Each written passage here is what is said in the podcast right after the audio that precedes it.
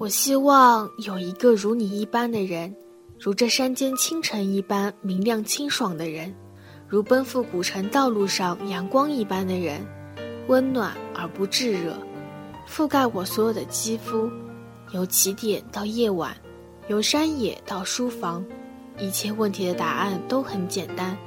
我希望有一个如你一般的人，贯彻未来，数遍生命的公路牌。管春是我认识的最伟大的路痴，他开一家小小的酒吧，但房子是在南京房价很低的时候买的，没有租金，所以经营起来压力不大。他和他女朋友毛毛两个人经常吵架，有次劝架兼蹭饭，我跟他俩在一家餐厅里吃饭，俩人怒目相对，我埋头苦吃，管春一刷筷子，气冲冲的去上厕所，半小时没动静。毛毛打电话，可是他手机就搁在饭桌上，去厕所找人也找不见。毛毛咬牙切齿，认为这狗东西逃跑了。结果他满头大汗从餐厅正门进来，大家都惊呆了。他小声说：“上完厕所想了会儿吵架用词，想完以后一股劲儿的往回跑，不知怎么就穿越了走廊，到了新华书店。人家指路，他又走到了正红街广场。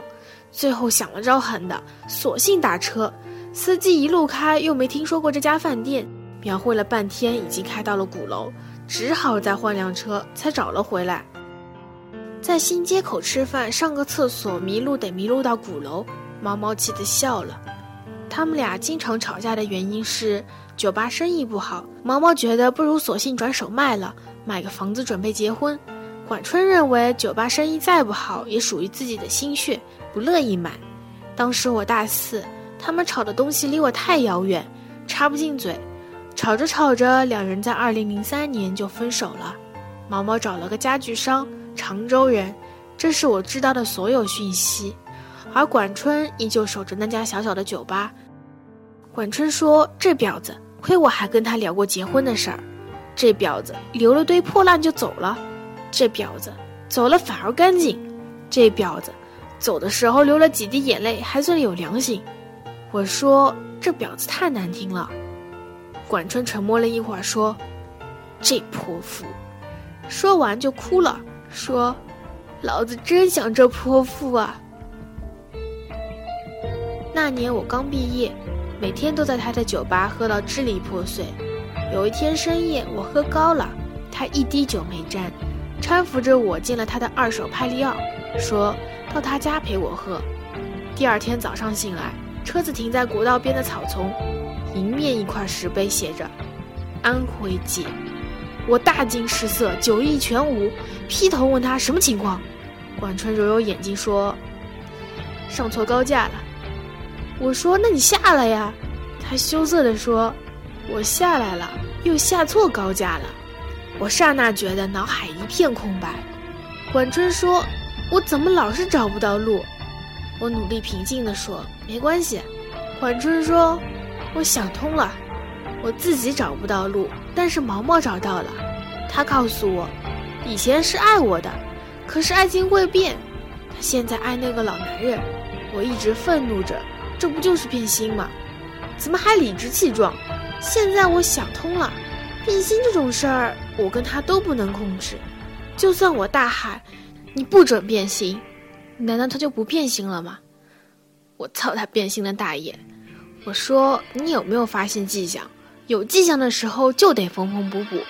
管川摇摇头，突然暴跳：“缝他个蛋蛋！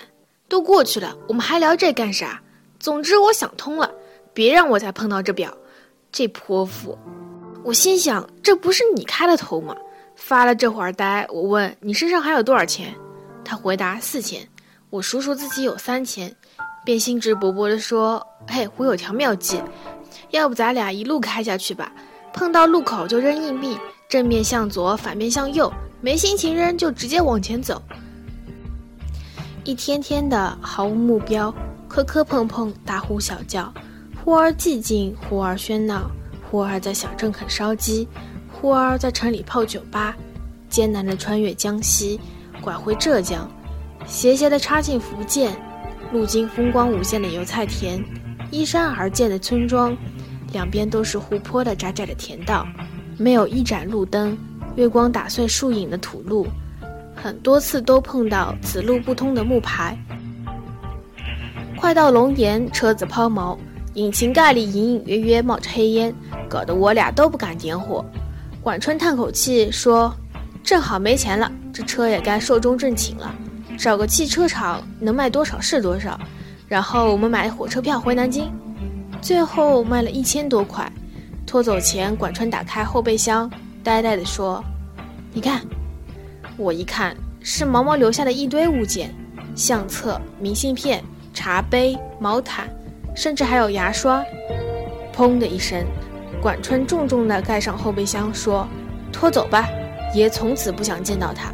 就算相见，若无意外，也是一记耳光。”我迟疑地说：“你这些都不要了。”管春丢给我一张明信片，说：“我和毛毛认识的时候，他在上海读大学。毛毛很喜欢你写的一段话，抄在明信片上寄给我，说这是他对我的要求。”狗屁要求，我都没做到，还给你。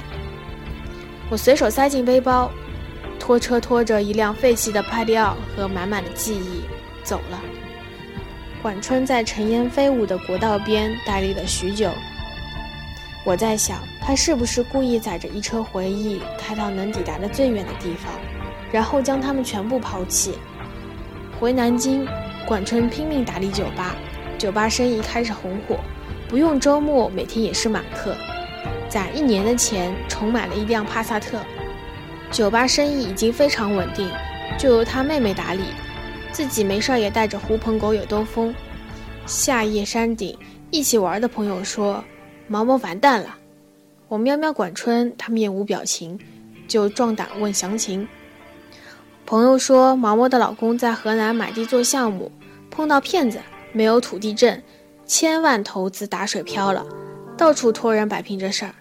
过段时间，我零星的了解到毛毛的老公破产了，银行开始拍卖他们家的房子。管春冷笑：“哼，活该。”有天我们经过那家公寓楼，管春一脚刹车，指着前头一辆缓缓靠边的大切诺说：“瞧，泼妇老公的车子，大概要被法院拖走喽。”切诺基停好。毛毛下车，很慢很慢地走开，我似乎能听到他抽泣的声音。管春扭头说：“安全带。”我下意识扣好。管春嘿嘿一笑，怒吼一声：“我操他变心的大爷！”接着一脚油门，冲着切诺基撞上去。两人没事儿，气囊弹到脸上，砸得我眼镜不知飞到哪里去了。我心中一个声音在疯狂地咆哮。这王八蛋，这王八蛋！老子要是死了，一定到你酒吧去闹鬼。行人纷纷围上，我能看到几十米开外的毛毛吓白的脸，和一米内管春狰狞的脸。图一时痛快，管春只好卖了酒吧。酒吧通过中介转手，整一百万，七十五万赔给毛毛。他带着剩下的二十多万，和几个搞音乐的朋友去了各个城市开小型演唱会。据说都是当地文艺范儿的酒吧，开一场赔五千。看到这种倾家荡产的节奏，我由衷的赞叹，真是牛叉呀！我也离开南京，在北京、上海各地晃悠。管春的手机永远打不通，上 QQ 的时候偶尔看见这货在，只是简单的聊几句。我心里一直有个疑问，终于憋不住问他：“你撞车就图个痛快吗？”管春发个装酷的表情说。他那车我知道，估计只能卖三十万。我说你赔给他七十五万，是不是让他好歹留点钱自己过日子？管春没立即回复，又发了个装酷的表情。半天后说：“可能吧，反正老子装得很爽。”说完，这孙子就下线了，留个灰色的图像。我突发奇想，从破破烂烂的背包里翻出那几张明信片，上面写着。我希望有一个如你一般的人，如这山间清晨一般明亮清爽的人，如奔赴古城道路上阳光一般的人，温暖而不炙热，覆盖我所有的肌肤，由起点到夜晚，由山野到书房，一切问题的答案都很简单。我希望有一个如你一般的人，贯彻未来，数遍生命的公路牌。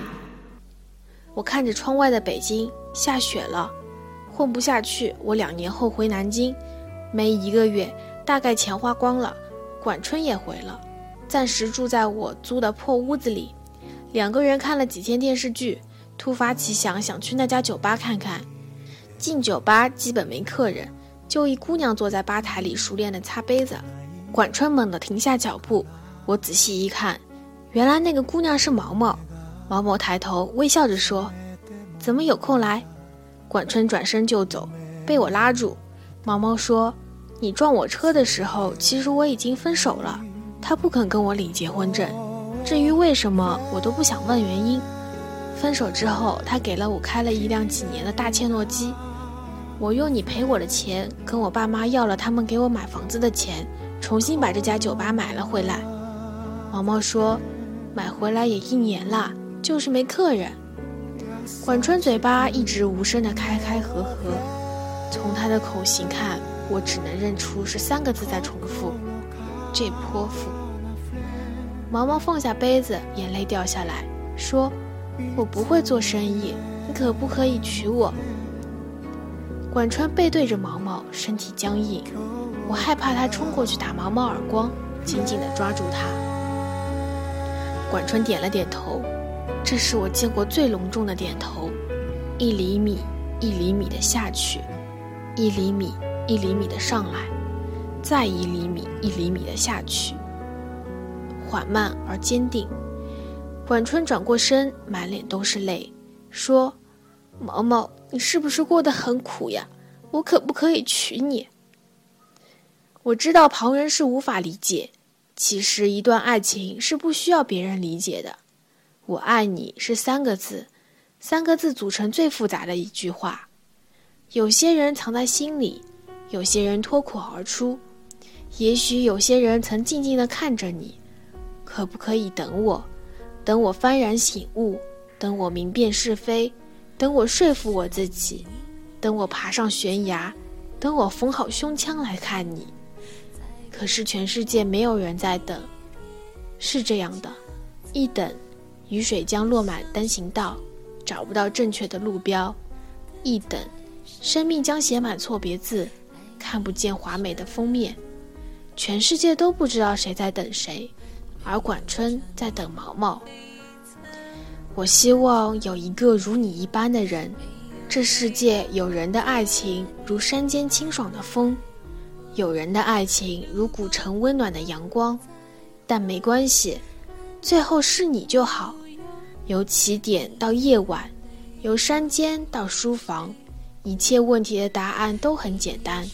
所以，管春点点头，那总会有人对你点点头，贯彻未来，数遍你生命的公路牌。